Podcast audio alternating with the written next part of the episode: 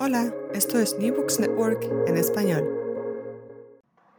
Saludos desde Mayagüez, Puerto Rico. Soy Jeffrey Hurley Jimena, profesor en el Departamento de Humanidades en la Universidad de Puerto Rico en Mayagüez. Este podcast, Nuevos Horizontes, habla de estudios culturales, arte, pensamiento, literatura con un eje descolonial caribeño, anclado aquí en Mayagüez. Es auspiciado por el Departamento de Humanidades y nuestro programa graduado en Estudios Culturales y Humanísticos, en parte por la Mellon Foundation. La asistente en el episodio de hoy es Adriana Mangones. Hoy estamos entrevistando a Rocío Zambrana, profesora en la Universidad de Puerto Rico en Río Piedras y autora de Deudas Coloniales, el caso de Puerto Rico, publicado por editora Educación Emergente. Y estaremos hablando hoy de la versión en español traducida por Raquel Salas Rivera, Originalmente, el libro fue publicado en inglés por Duke University Press con el título Colonial Debts, The Case of Puerto Rico. Muchas gracias, Rocío, por estar con nosotros. Saludo, muchas gracias por, por la invitación. Aquí contenta de estar con ustedes. En el texto, Rocío argumenta que Puerto Rico es y ha sido un sitio clave para la explotación del neoliberalismo y el capitalismo de desastre. En Deudas Coloniales desarrolla un concepto bien importante de cómo la deuda funciona como una forma de colonialidad, intensificando las jerarquías de raza, género y clase en formas que fortalecen la relación colonial entre Puerto Rico y Estados Unidos. Y bueno, antes de comenzar, bueno, tenemos algunas preguntas ya preparadas, pero quería realmente agradecerte por, pues, por tu compromiso, por tu solidaridad. Y bueno, antes de, de, de, hacer como las preguntas preparadas que tenemos de los estudiantes, yo quería dar un, un breve, un sumo mío. Uh, pues me encantaron algunos conceptos uh, al final del libro eh, Zambrano Rossi, bueno, te voy a tutear, por cierto, si, si está bien. Eh, eh, argumenta que, deberíamos y podemos organizar el pesimismo uh, y, en hacer esto borrar la imagen grabada por el capital y la colonialidad. Uh, y también había una otra frase que, realmente me, capturó mucho la atención, que era la deuda ata, captura, extrae y de este modo establece culpabilidad. Y, pues yo quería compartir mi, mis propias reflexiones de estas frases porque me, me, me pasaron la vida sobre cómo la colonialidad intenta crear, crear el mito de que la gente colonizada son culpables por, por su propia situación, uh, de que eh, sino, sino los autores de la penuria y de la miseria, y, y, por esa razón merecen esa miseria, por ser ellos, por ser como son. Eh, y, y, pues eh, estos, yo creo que ese tipo de giro uh, hacia reconocer esto es algo clave en el proceso descolonial. Pues uh, si nos puedes contar un poco sobre tu biografía y tus intereses, tu preparación y tus experiencias y cómo han eh, cristalizado en este libro. Bueno, muchas gracias. Este, me, me parece muy interesante, ¿verdad? Las, eh, las citas que has, que has comentado y las reflexiones, ¿verdad? Eh, creo que, que, bueno, eh, eh, son, son claves para, para, la mirada que el libro quiere ofrecer sobre, sobre la deuda como una forma de, colonialidad y por eso quiero, quiero decir que, ¿verdad? que la deuda funciona como un aparato de captura, pero que rearticula ¿verdad? la relación colonial eh, y lo hace no solamente a través de aparatos de reestructuración de la deuda como la verdad, como eh, promesa, y la Junta de Control Fiscal, sino también como particularmente, ¿verdad? Eh, actualizando o eh, rearticulando, pero volviendo a instalar eh, una, una, jerarquía racial y un orden racial eh, que es distintivo de la modernidad capitalista colonial. Entonces, eh, esta, estas preguntas acerca de verdad el pesimismo y la culpabilidad son, son muy importantes para, para, la mirada del libro. Entonces, me imagino que los tocaremos un poco más después. Eh, bueno, sobre mi biografía, ¿verdad? Yo eh, soy de Mayagüez, Puerto Rico. Eh, me crié allá y, y tuve la oportunidad, ¿verdad?, de, de ¿verdad?, encontrarme toparme con el campo de la filosofía un poco tarde en mis estudios en, el RUM. Eh, estaba estudiando psicología y tuve la oportunidad de tomar, ¿verdad?, un, seminario, una clase sobre ética eh, con la profesora Naira Santori. Y, bueno, fue bien interesante ver eh, cómo, cómo, el acercamiento a la filosofía que, que, se, que, se, me ofreció, ¿verdad?, en, en ese contexto. Y era uno en el cual eh, no era solamente una reflexión acerca de qué es la ética y cuál es la pregunta sobre cómo, actuar, qué es el bien, sino era más bien una reflexión acerca de las instituciones, ¿verdad?, que nos eh, sitúan eh, para esa posibilidad de acción o esa imposibilidad de la acción buena. Eh, y estudiamos en ese contexto muchos, eh, muchos textos que tenían que ver con historia de violencia institucional para, para pensar, la, para hacer una reflexión acerca de verdad qué es, eh, qué es la filosofía y qué es, qué es algo como la ética. y bueno, de ahí yo me interesé en, desde el campo de la filosofía, estudiar los procesos de colonialismo en Puerto Rico y precisamente el cambio entre el orden, ¿verdad?, eh, de colonial español a la invasión estadounidense en el 1898. Escribí una tesina, eh, ¿verdad?, eh, pensando en el concepto de poder de Michel Foucault, para, para tratar de entender un poco ese proceso, esa transición, ese cambio de ¿verdad? Eh, orden, orden colonial. Em, y, ¿verdad? Esa perpetuación de, precisamente el colonialismo eh, en, Puerto Rico. Entonces, bueno, nada, eh, luego cuando me fui a estudiar filosofía a Estados Unidos, a hacer un doctorado, continué no solamente, ¿verdad?, mis intereses, pero que también intenté profundizarlo eh, haciendo, ¿verdad?, estudios eh, sobre el idealismo alemán, el marxismo, la teoría crítica, y, entonces es, luego de haber terminado mis estudios graduados que puedo eh, regresar al tema del colonialismo en Puerto Rico en particular, eh, y es en el 2012 donde empiezo nuevamente a escribir sobre Puerto Rico y a pensar sobre Puerto Rico sistemáticamente. Y bueno, inicialmente mi proyecto era un poco hablar sobre la, eh, la, racionalidad neoliberal en Puerto Rico, pero en ese momento, que ya era el 2015, se declara la deuda como impagable. Eh, y entonces me parecía que hablar sobre el neoliberalismo en Puerto Rico, ¿verdad? Era eh, requería una, atención hacia la deuda. Eh, y, me parece que incluso la deuda eh, y la estructura de la deuda ofrece un, campo amplio de reflexión em, que, que, bueno, que está retratada en el libro acerca de precisamente la relación entre las deudas financieras y las deudas históricas, que en el caso de Puerto Rico son deudas coloniales. Eh, y en particular, ¿verdad? ¿Qué tiene que ver, ¿verdad? Esas deudas coloniales o esas deudas financieras como la ah, actualización o la continuación, ¿verdad? De procesos eh, estructurales de colonialismo, eh, violencia financiera como procesos de y continuación de violencia racial, eh, eh, y bueno, eh, eso un poco es lo que exploró el libro en ese momento tan...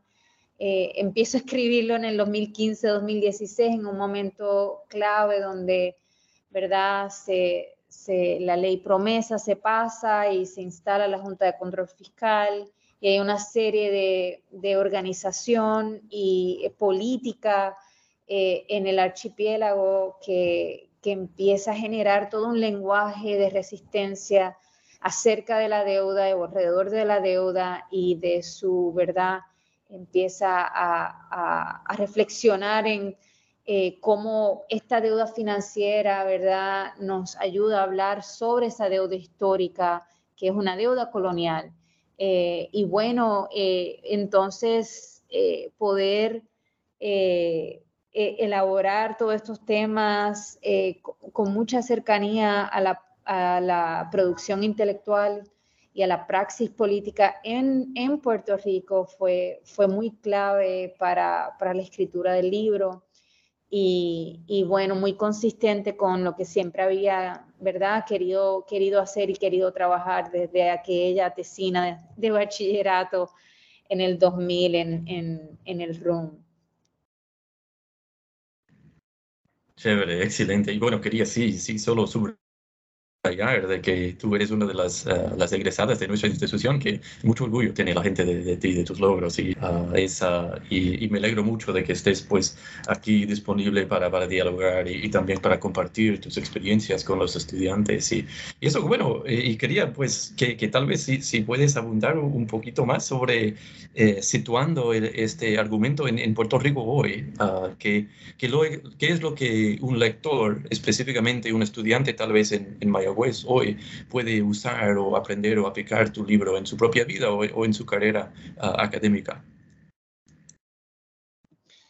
Bueno, sí, em, el, libro, el libro trata de, de verdad un poco documentar y, proveer una reflexión, ¿verdad?, acerca de, acerca de cómo, em, ¿verdad?, cómo, cómo opera el colonialismo en Puerto Rico, y, esa, esa, relación entre esas palabras que, que para mí, eh, siguiendo ¿verdad? todo el, como el pensamiento descolonial latinoamericano, en, en, pensadores como Aníbal Quijano, en feministas descoloniales como María Lugones y especialmente feministas afrocaribeñas descoloniales como Yorky Espinosa, Ochicuriel, Selenis Rodríguez, em, que, me, que me interesa ¿verdad? Esa, esa diferencia entre eh, y la relación entre el concepto de colonialismo y el concepto de colonialidad, ¿verdad?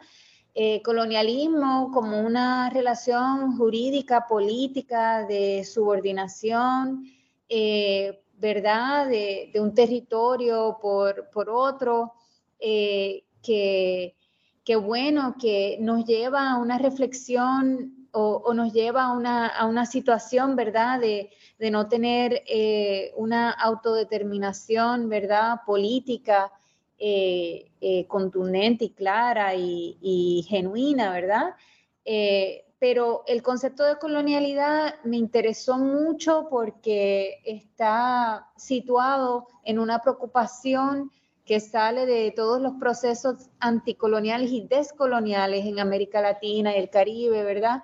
En particular, em, en donde es a, a través de procesos de independencia se perpetuó una lógica del colonialismo, ¿verdad? A través de la instalación o la reinstalación de una jerarquía racial, ¿verdad? Eh, que, bueno, en realidad entonces no, no, no desmantela o no, eh, no, no desenreda, ¿verdad?, el nudo que es eh, la historia del colonialismo eh, y cómo opera como un eje central para el desarrollo de la modernidad capitalista, que, ¿verdad?, que nace con no solamente la conquista, pero la, la, trata transatlántica y el complejo de plantación, ¿verdad? Entonces es endémico a ese, a ese orden que haya que se, que se elabore o se, eh, se, se, desarrolle, ¿verdad? Lo que, lo que Quijano llama una jerarquía racial. Entonces, a mí me, me parece importante o interesante, ¿verdad? Pensar ese, esa idea de colonialidad, que es un poco más amplia que ese, ese concepto y esa realidad jurídico-política de colonialismo. Em, eh, ¿verdad? Porque me preocupa y me interesan procesos descoloniales, eh, ¿verdad? En nuestro archipiélago que, que no perpetúen las lógicas de nuestra, ¿verdad? Eh, hasta el día de hoy, ¿verdad? perpetua colonización. entonces, bueno, me parece que el libro un poco lo que ofrece es una mirada contemporánea de cómo, cómo está operando, cómo operan esas dos cosas al tiempo y cómo se nutren una a la otra, ¿verdad? Eh, cómo eh, esa relación colonial del territorio no incorporado ha permitido que eh, ¿verdad? La deuda se reestructure o, eh, eh, se, atienda por medio de un, unas estructuras, ¿verdad? impuestas y que, ¿verdad? Que, nuevamente eh, eh, complejizan eh, la, autonomía del pueblo puertorriqueño, pero más bien lo que me interesaba era, y lo que me interesa en el, en el libro es, ¿verdad?, pensar cómo esas formas de reestructuración internamente, em, a través de procesos que ya estaban, ¿verdad?, en camino con el neoliberalismo, eh, y, la, racionalidad neoliberal en Puerto Rico y los procesos de, precarización que, ¿verdad? Que, que surgen de, eh, de, bueno, de la austeridad que ya estaba en curso eh, cuando la deuda se, se, declara impagable, ¿verdad? Cómo eso hace evidente unos procesos de racialización que continúan, ¿verdad? Que impactan ciertas poblaciones más que otras. Eh, y bueno, eh, pensar la justicia social en Puerto Rico me parece que, requiere, y procesos de descolonización en Puerto Rico, ¿verdad? Me parece que requieren una atención eh, muy contundente a, precisamente esas, esas, esas, lógicas de precarización que son, ¿verdad? que son formas también de, replicar, eh, ¿verdad? Todas unas diferencias de qué poblaciones pueden ser despojadas de, verdad, de vivienda, de condiciones de posibilidad de, eh, bueno, de tener una vida digna, por no tener acceso a la vivienda, no tener eh, derechos laborales robustos, ¿verdad? cada vez tener, tener condiciones más socavadas. Eh, mientras, eh, eh, ¿verdad?, se, articula una economía que, sí provee las condiciones de posibilidad de una, de una, vida, ¿verdad?, digna para, otros. Entonces, un poco el libro lo que hace es eso, como un poco mirar el contexto contemporáneo y pensar cuál es esa relación entre el colonialismo y la colonialidad, que en Puerto Rico, ¿verdad? no estamos en un contexto postcolonial, pero me interesaba pensar cómo esos procesos que para Quijano y los pensadores latinoamericanos, ¿verdad? Eh, quizás son procesos de un mundo postcolonial, pero me interesa en Puerto Rico em, eh, pensar cómo esos procesos ya están en curso mientras todavía estamos en, una, en, un, predicamento, ¿verdad?, eh, colonial como territorio no incorporado. Y bueno, algo también que, me, que, le puse mucha atención en el libro es eh, todas las, formas de nombrar, eh, ¿verdad? Lo que sucede, lo que, lo que acontece en Puerto Rico de parte de muchas organizaciones, eh, ¿verdad? Políticas y, bueno, muchos procesos de, de, resistencia y de activismo que, han generado un lenguaje muy rico en Puerto Rico em, y, fueron esos procesos de resistencia eh, y de deseo por, ¿verdad?, construir una vida, una vida digna eh, para, para, todos, que, que, realmente fueron los que, em, ¿verdad?, me llevaban el argumento del libro más que, traté mucho de que no imponer ninguna mirada, sino tratar de documentar un poco los sucesos que estaban pasando mientras estaba escribiendo el libro y tratar de verdad de, cómo documentarlos, reflexionar sobre ellos.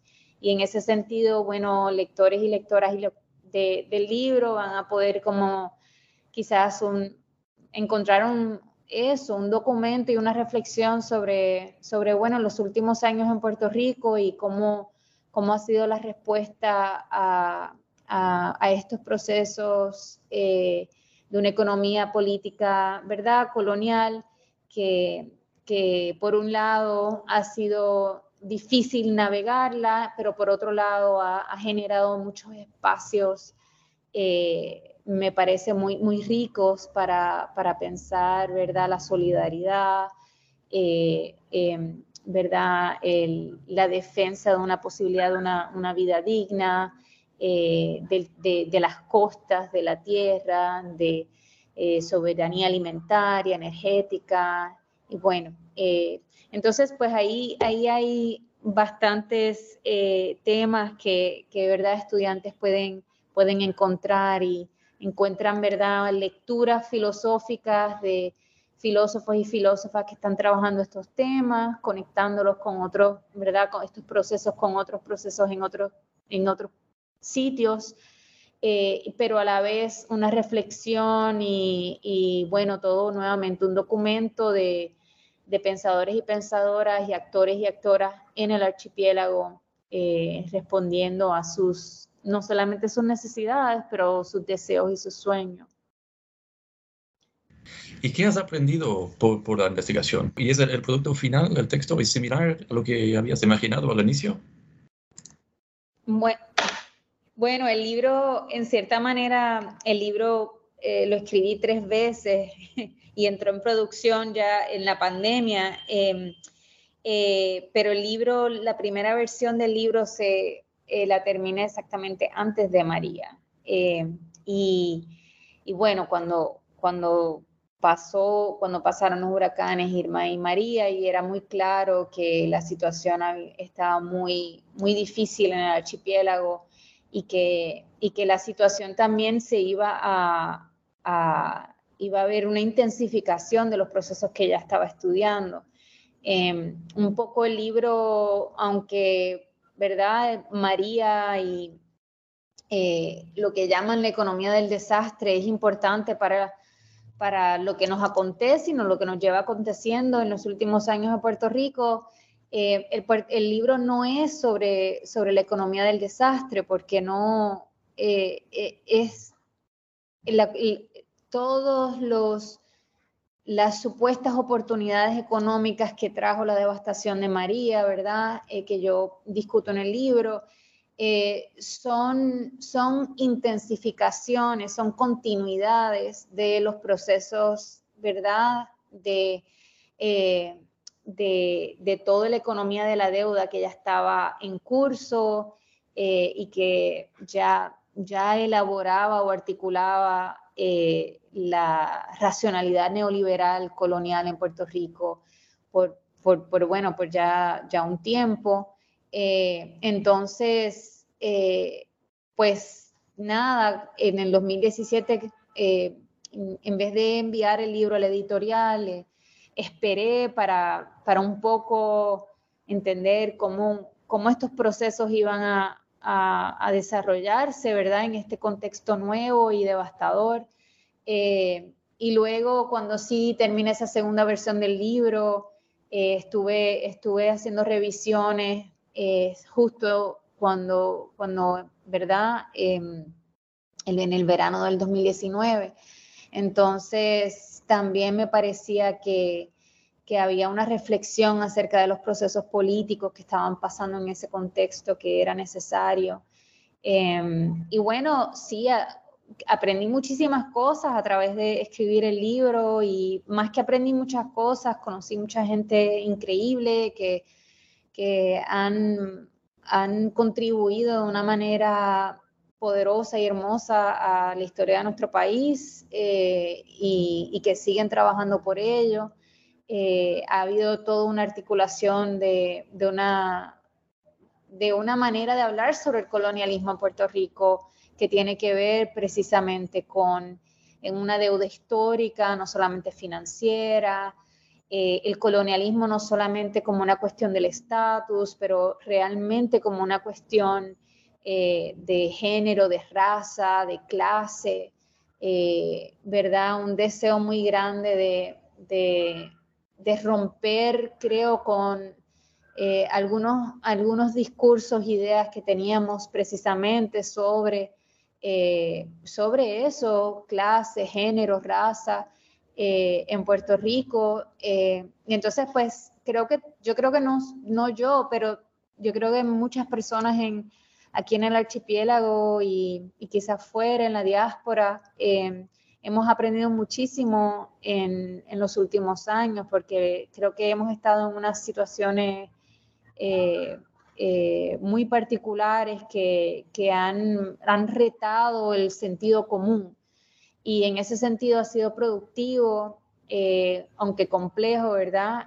los procesos que hemos estado navegando. Y bueno, el libro todo, libro, todo, toda cosa que uno escribe, ¿verdad? Uno mira, mira hacia atrás y dice, bueno, esto lo pudo haber hecho distinto.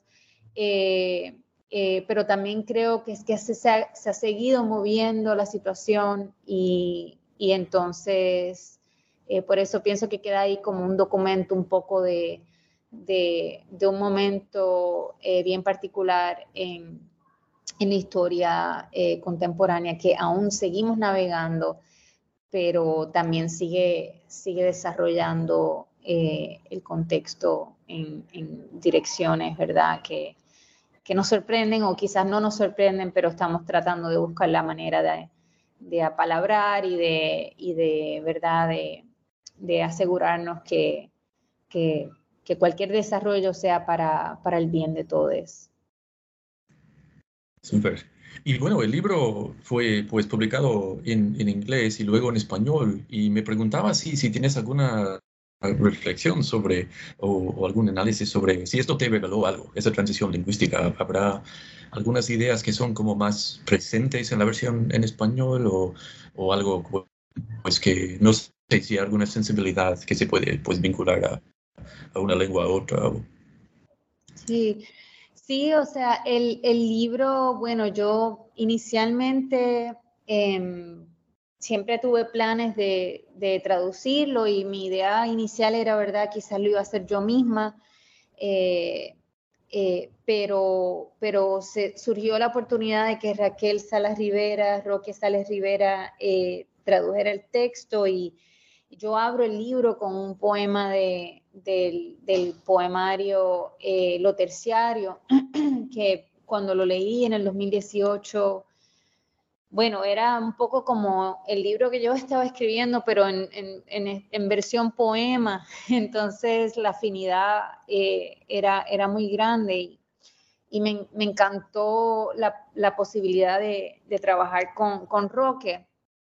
Em, Inicialmente incluso se, pensó en hacer una, edición bilingüe, eh, pero en ese momento eh, la pandemia era marzo 2020 cuando entró en producción el libro y había, era un poco, eh, ¿verdad? Era un poco difícil y caótico para todos. Em, creo que todos vivimos ese momento como uno bien de mucha incertidumbre y, y bueno, muchas eh, muchas cosas no creo que funcionaron eh, necesariamente eh, de la manera regular en ese, en ese contexto. Entonces, no se, no se pudo hacer la edición bilingüe, pero, pero luego se pudo gestionar la traducción. Em, y trabajar con Roque fue supremamente hermoso, ¿verdad? Hubo conversaciones acerca de bien poquitos eh, ajustes, ¿verdad? la traducción es, muy fiel al libro y de hecho a mi estilo en, el libro en, inglés, entonces me, eso me, sorprendió mucho, pensaba que quizás eh, el texto iba, iba como en cierta manera a cambiar, eh, pero no, es muy, es muy cercano al, al inglés creo que solamente hubo una conversación larga acerca de un término eh, que no sabíamos bien, que a mí me, sonaba que tenía diferentes posibilidades teóricas. Eh, y bueno, terminé realmente cambiando mi mente acerca de lo que yo hubiese propuesto. Eh, es el, término, em, estuvimos hablando mucho sobre este, em, eh, todo, el capítulo 3 eh, y, y, toda la, el, imaginario alrededor de esta idea de rendir cuentas. Em, y, bueno, Roque, Roque tradujo como ajuste de cuentas histórico y me parece que fue, fue bien interesante eh, eh, ese proceso de, pensar un poco eh, cuál es la diferencia de ajustar, ¿verdad? Y, rendir. Em, pero, pero en general fue, fue un proceso chévere de, de, traducción y conversación que, al final pensé que mi libro quedó muy cercano al, inglés y, no, no, hubo mucho, no, hubo mucha transición eh, o cambio conceptual en la traducción. Sí, oye, qué honor tener a él pues traduciendo tu libro. O sea, esto eh, es, y, bueno, yo, yo lo leí en inglés hace, hace unos años, dos años tal vez, y luego, bueno, la, la versión en español y lo que me interesó eran mis apuntes, eran diferentes. Mis citas, o sea, lo que, bueno, a lo mejor viene de, de mis, mis, propias como circunstancias cuando lo leía, pero, uh, pero sí, la traducción es, era fantástica. A mí realmente es, uh, bueno, es un, un don, pues, poder tener una persona así, pues, trabajando contigo, realmente una cosa, uh, pues genial y una situación perfecta para este libro, realmente. Si, si, si iba a haber como un, segundo tomo de, este argumento de expandirlo, uh, ¿hacia dónde lo llevarías? Bueno, em, realmente lo que estoy trabajando ahora eh, de una manera sale del libro pero, pero no, no, se, no se mantiene en el contexto contemporáneo eh, sobre la deuda. Eh, más bien estoy interesada en ese proceso de, o esa forma de entender el capitalismo y ¿verdad? la modernidad capitalista como un proceso de larga duración, eh, ¿verdad? De que pensar en el presente requiere pensar en eh, como una escala histórica bastante grande. Eh, es, un tema también que, el libro toca, porque toca un poco, especialmente en, la introducción y en la conclusión, esta idea de verdad de la vida póstuma de la esclavitud, que es esa idea Hartman, eh, pero bueno, la idea de colonialidad del poder de Quijano también son dos conceptos como de larga duración que que el presente, ¿verdad? En, cierta manera es el pasado o continúa el pasado, no solamente como un legado, pero como hay, como hay unas estructuras, eh, ¿verdad? Económicas, sociales, políticas, que perpetúan alguna de las injusticias del pasado, pues entonces no podemos realmente decir con toda propiedad que el pasado es pasado, sino que continúa en el presente.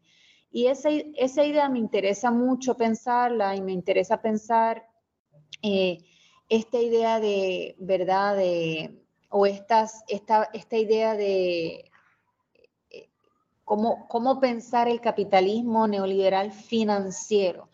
Este, que bueno, la deuda es parte de este tema, ¿verdad? Pero no es lo único, pero estos aparatos financieros, estas formas de especulación, ¿verdad? Que no, el capitalismo no solamente tiene que ver con el trabajo y con la explotación laboral, pero tiene que ver, ¿verdad?, con un montón de aparatos eh, de abstracción, de especulación, ¿verdad?, que generan valor y que capturan valor, pero a un nivel...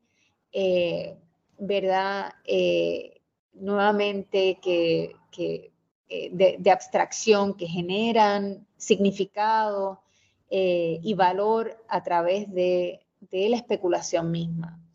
Y por eso me ha interesado mucho, no solamente, ¿verdad? Estos aparatos económicos los veo como unos protocolos epistémicos, precisamente, y por eso quiero decir de que son formas de, de hacerse de sentido común eh, que, ¿verdad? Que, nacieron en el siglo XV, que nacieron en el siglo XVI y XVII, no solamente con los procesos violentos de la conquista, pero ya estaban vigentes con procesos, ¿verdad? De, eh, la, de, la, trata en su, en su inicio, ¿verdad? Incluso eh, en, el siglo XV eh, temprano eh, con, la entrada de los portugueses en África, que se, ¿verdad? Se, complejiza y se intensifica eh, con el cruce del Atlántico y con la conquista, pero que hay todo como una, toda una economía comercial y financiera de crédito y deuda, de contratos, de toda una economía, ¿verdad?, de especulación, que yo creo que es, todavía sigue vigente en, estos procesos que estamos viendo en el mundo contemporáneo.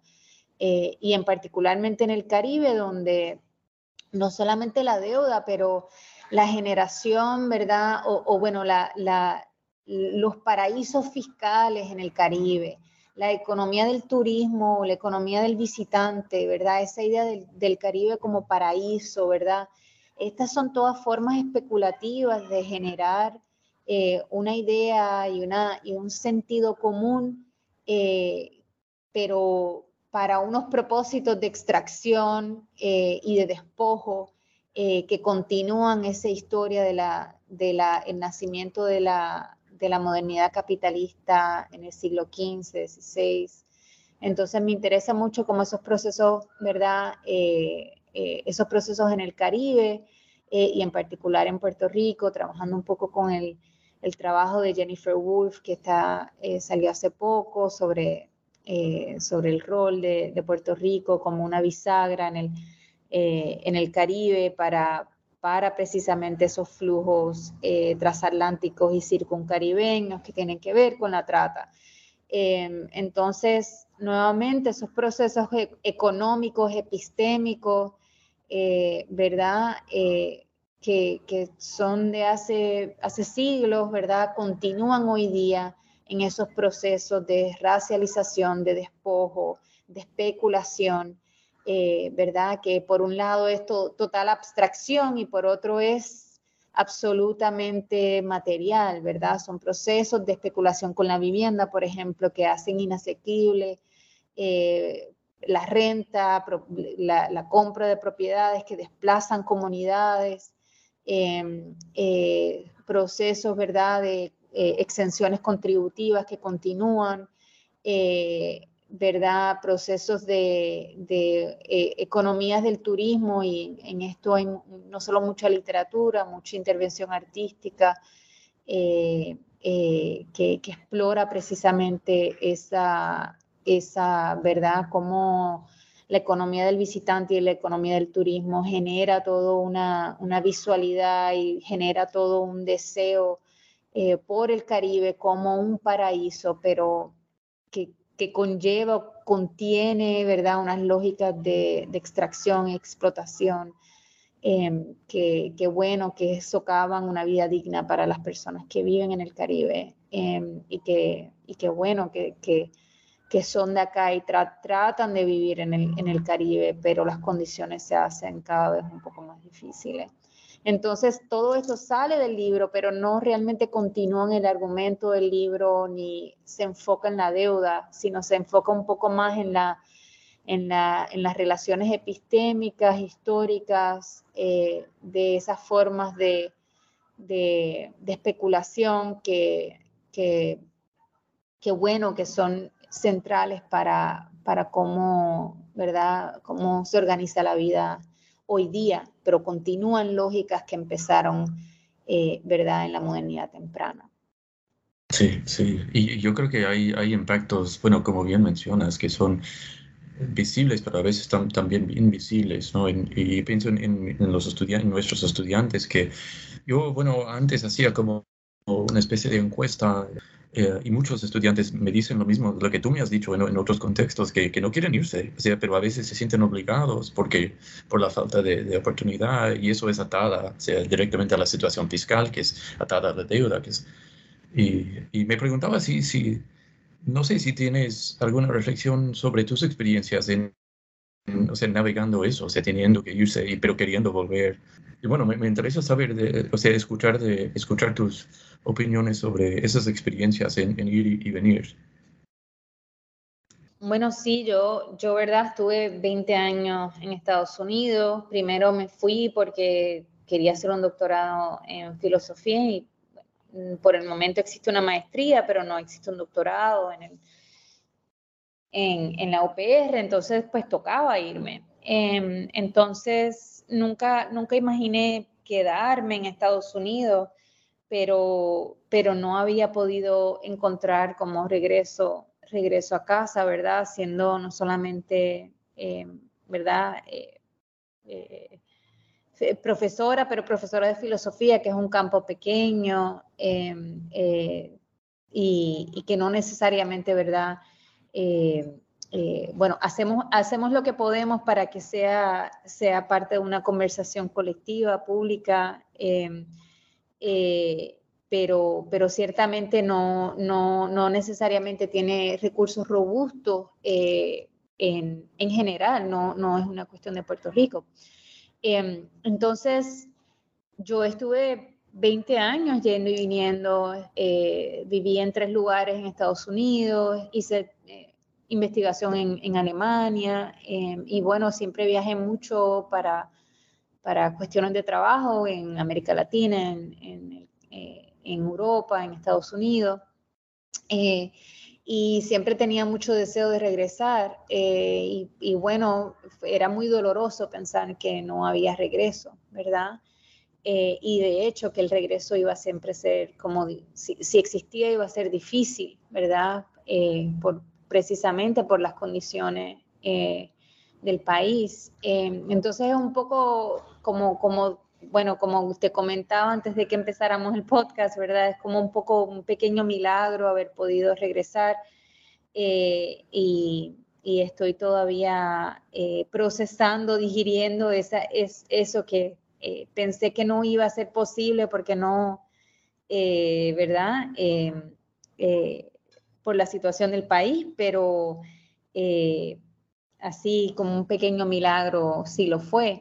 Eh, y me, me, siento muy, precisamente muy agradecida y con muchísima suerte, ¿verdad?, de, de, haber podido regresar. Y creo que, creo que hay muchas personas que están regresando y buscando la manera de regresar, em, eh, porque quieren, quieren no solamente estar acá, pero también quieren, quieren contribuir al país eh, y, y, están buscando las maneras. Em, Mm, no importa que eso implique como un cambio de paradigma, yo creo que una de las cosas que yo siempre, para mí personalmente, es como uno cuestionar su deseo, ¿verdad? Eh, por, por, qué estoy? ¿Qué me, qué me retiene eh, en otro lugar si lo que quiero es regresar, ¿verdad? Em, entonces creo que muchas personas están haciendo, están, están imaginándose de una manera distinta, ¿verdad? Para poder regresar eh, por eh, precisamente eh, cuestionando, cuestionando su deseo o cuestionando el deseo que es el imperativo, ¿verdad? De, estar fuera porque hay más recursos o etcétera, etcétera. Y creo que, creo que las personas están, están queriendo regresar y sabiendo que, eh, que bueno, que eso tal vez va a implicar, ¿verdad?, reinventarse o, generar unos espacios por sí mismo o generar, ¿verdad?, eh, otras, otras posibilidades eh, laborales, pero lo hacen con mucha emoción. Em, y bueno, eso un poco, ah, cuando veo a los estudiantes, veo a mis estudiantes acá con muchas ganas. Em, con muchas ganas de, hacer, de estar y de... Eh, y entonces pues nos toca a todos y a todas, ¿verdad? Eh, un poco generar esas condiciones de posibilidad para, para los que se quieran quedar o los que quieran regresar, eh, bueno, tengan, este, tengan, tengan las posibilidades materiales para hacerlo. y bueno, pero eso, un poquito, un poquito como eh, un, poquito como disfruta, disfrutándome y no me creo mucho, ¿verdad? El, milagro que es haber podido regresar eh, dentro de incluso eh, este, este, momento tan frágil del país y tan, tan difícil, pero con, con, mucho, mucha emoción y mucho cariño.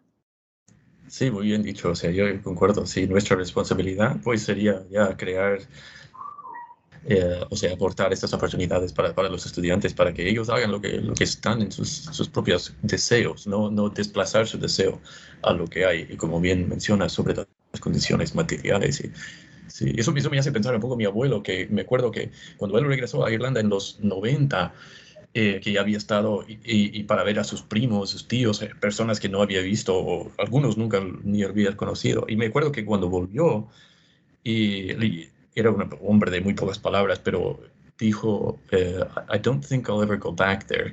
Y eso me hace preguntar, o sea, de que lo que él vivió, que a lo mejor es, es bien diferente de, de, de, tu caso, obviamente, pero eh, de qué es lo que le pasó allá. Y, o sea, e, este, como la, esa división en la vida de él fue 60 años o algo así, que, y, y, y, eso, eso mata, o sea, eso como realmente termina relaciones. Y, y eso viene directamente de, de estas cosas que vas criticando. Y, y, pues uh, sí, los impactos son, o sea, son profundos y son mucho visibles y, y invisibles. Y, y si, no sé si nos puedes, tal vez, eh, hablar un poquito sobre lo que estás trabajando ahora. Sí, lo, eh, estoy eso un poquito pensando en lo que, siguiendo el, eh, un, un scholar que se llama Ian Baucom, que habla sobre protocolos epistémicos. Me interesa mucho ese, esa noción de protocolo, ¿verdad? Eh, porque me interesa esa, ¿verdad? esa producción de mundo a través de procesos económicos, políticos, históricamente específicos, pero que, que requieren la invención de todo un imaginario colectivo. Entonces, me parece que eso es un problema no solamente de economía política, me parece que es un problema epistémico y es un problema ontológico, ¿verdad? Cómo se genera mundo y cómo se generan esas maneras de, esos imaginarios colectivos que luego son el sentido común, ¿verdad? Em, entonces, esa, esa, invención de formas de especulación que son, eh, ¿verdad? No solamente financieras, pero que también implican todo el especular, eh, eh, ¿verdad? Imaginar eh, ciertas cosas sobre, sobre nosotros mismos, ¿verdad? Que, que, ayudan a organizar nuestra vida. Porque me interesa, ¿verdad? La, la forma de imaginar no solamente que nos atan y que nos limitan, eh, que nos, nos, llevan unos procesos, ¿verdad?, difíciles, como los que hemos estado hablando, un poco esos procesos de racialización, ¿verdad?, que son todo un imaginario sobre, sobre, sobre cuerpos y sobre, sobre poblaciones, eh, que, que, bueno, que genera muchísimo daño. Eh, eh, pero me interesan esas formas de imaginar que rompen con esas estructuras violentas y que, y que generan las posibilidades de, de, de verdad existir de otro modo. Eh, y, y, bueno, otra, otra, como otra vida es posible, otro mundo es posible, muchos mundos son posibles. Y que, eh, entonces, eso me, me, parece, me parece interesante eh, plantearlo como un problema no solamente económico, político, pero plantearlo como un problema epistémico, estético, ontológico. Sí, fantástico. Y, precisamente lo que nos aporta el giro descolonial you know, es algo preciso, ¿no? Nos, da, en cierta forma, como las herramientas para reflexiones, no sobre un mundo un, con un centro a través de lo cual vamos construyendo, no sé, eh, centro margen, sino, pero, sino como un remedio a ese molde, ese molde como universalista, tóxico, enfermeante, uh, frente a ese como catástrofe metafísica, como lo nombró Nelson Maldonado Torres. El giro descolonial pues aporta visiones y muchas localizaciones, ¿no? Mundos que ya no son, entre comillas, Estados Unidos. Quería preguntarte un poco sobre si puedes eh, tal vez criticar un poco el giro descolonial, si, si ves alguna, uh, algunos fallos en, las en la direccionalidad o, o, o, alguna cosa que, que pudiéramos tener en cuenta de, de, de tal vez de mejorarlo. Claro. Pues sí, me parece que es un tema importante porque me parece que que hay un problema que, bueno, ya, ya llevamos mucho tiempo con las críticas eh, de la economía política, como lo llama Silvia Rivera Cusicanqui, ¿verdad? De, de el, todo el discurso del giro descolonial. Em, y me parece que, que son muy, eh, muy acertadas eh, la transformación que eh, el, la praxis y la producción de saberes que a veces se, se, nombra desde lo descolonial, ¿verdad? cómo, cómo, se ha transformado en, en las lógicas eh, de la universidad neoliberal, especialmente en Estados Unidos. Y pienso que entonces, por ejemplo, em, cuando yo empecé a trabajar eh, con, con, los textos de Aníbal Quijano y, el lenguaje de lo descolonial en el 2012 en, en Estados Unidos, estaba en Oregon en ese momento y me molestaba mucho que había mucha gente interesada, especialmente en el campo de la filosofía, empezando realmente a escribir sistemáticamente sobre lo descolonial. Em, y, estaba, estaba, estaba molesta porque no, no hablaban sobre la colonia. Em, asumían, eh, ¿verdad? había como una borradura de, de, Puerto Rico y los otros territorios este, bajo, bajo el control estadounidense aún, ¿verdad? Entonces, eh, luego, a través de los años, em, me, me, me, ha chocado mucho ver que muchas de las de la, producción de conocimiento de lo descolonial en Estados Unidos es eh, como borra el tema de la raza y no hay pensamiento descolonial sin un, eh, un análisis sistemático de los procesos de racialización y de despojo eh, en, en las Américas, ¿verdad? Entonces, me parece que, bueno, producir otra teoría crítica está, bueno, está bien, pero si lo llamamos descolonial, ¿verdad? Siempre, siempre hay un elemento muy particular eh, que, bueno, es parte de la definición, ¿verdad? Em, entonces, me parece que son muchos los efectos de cómo se cómo se, el campo se ha desarrollado dentro de la economía política de la Universidad Neoliberal en Estados Unidos eh, y bueno, eh, la, la, idea también de verdad de la facultad o scholars que son como estrellas, ¿no? ¿Verdad? Eh, hay unas contradicciones profundas con, con, ¿verdad? Con, con, el trabajo en sí, que me parece que, que, esas críticas son muy importantes. pero no yo no, yo no me entiendo a mí misma dentro de ningún subgénero o partidaria de algún, me parece que el concepto de colonialidad del poder es necesario para pensar el caso de Puerto Rico y que específicamente también el feminismo descolonial de, eh, ¿verdad? Eh, en particular estoy pensando eh, nuevamente el trabajo de Ochicuriel, de Yuderquis Espinosa, Selenis Rodríguez y Carmen Cariño, bueno, conglomerado de, pensadoras, ¿verdad?, del Caribe y de América Latina, que, que están haciendo un trabajo porque les interesa, ¿verdad?, como nombrar, no solamente desde una praxis política, pero también teorizar o, pensar, ¿verdad? Em, hacer una reflexión sobre el sistema moderno colonial de género, especialmente desde el Caribe y, y su, y su, ¿verdad? Eh, eh, en ese contexto, ¿verdad? Toda la, economía política eh, y el, y, el, proceso de larga duración y larga duración racial que, que es la modernidad capitalista eh, y cómo, cómo, cómo, ¿verdad? se sigue actualizando precisamente en el Caribe y escribiendo desde el Caribe.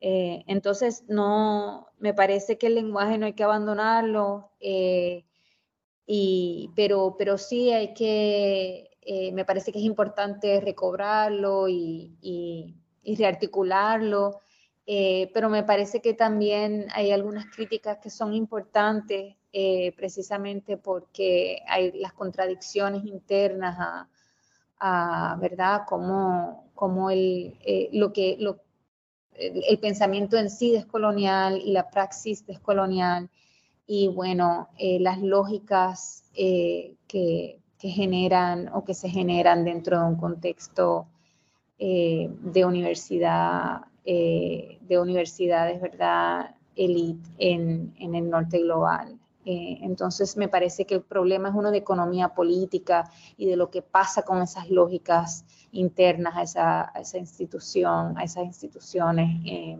eso, bueno, pero eh, creo que lo dejo ahí. Sí, bueno, a mí me encanta, entonces concuerdo. Y, el, trabajo de Mariana Ortega específicamente sobre ese tema me, me fascina, sobre la universidad.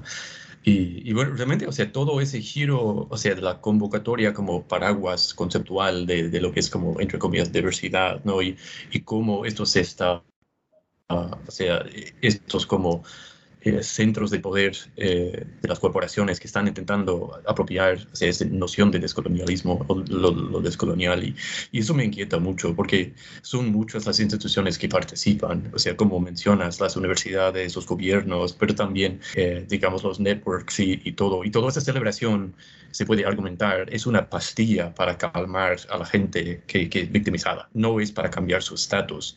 Y en ese sentido, o sea, esta pastilla es una droga para las víctimas, no es medicina. Y, para mí, o sea, este como apropiación o el intento de apropiar todos esos movimientos es, eh, eh, es un intento de como subsanar la revolución, o sea, de, subsanar acción. Ah, bueno, ha sido bien rico escucharte hablar. Muchas gracias por, pues, por, por, quedar con nosotros. Me alegro mucho de que te hayamos citado para, para esto. Ha sido un, gusto increíble. Ah, y bueno, si, si tenemos alguna persona por ahí que quisiera entrar en contacto contigo, eh, ¿tenemos una, una forma de, de, comunicarse contigo? Sí, claro que sí. Este, bueno, mi correo institucional de la OPR, estoy, estoy a las órdenes, ¿verdad? Siempre, eh, bueno, tengo parte de mi familia todavía en el área oeste, pero estoy, estoy, estoy acá en, eh, enseñando en Río Piedra, así que es eh, muy, muy disponible y contenta de hablar con, con, estudiantes y con colegas y con personas que estén interesadas y, y bueno, con, con, con, mucha emoción, ¿verdad?, de, de, nuevamente de seguir la conversación y muy agradecida de la invitación y de, y de, bueno, del interés así del libro y, y, todos los procesos que nos acontecen.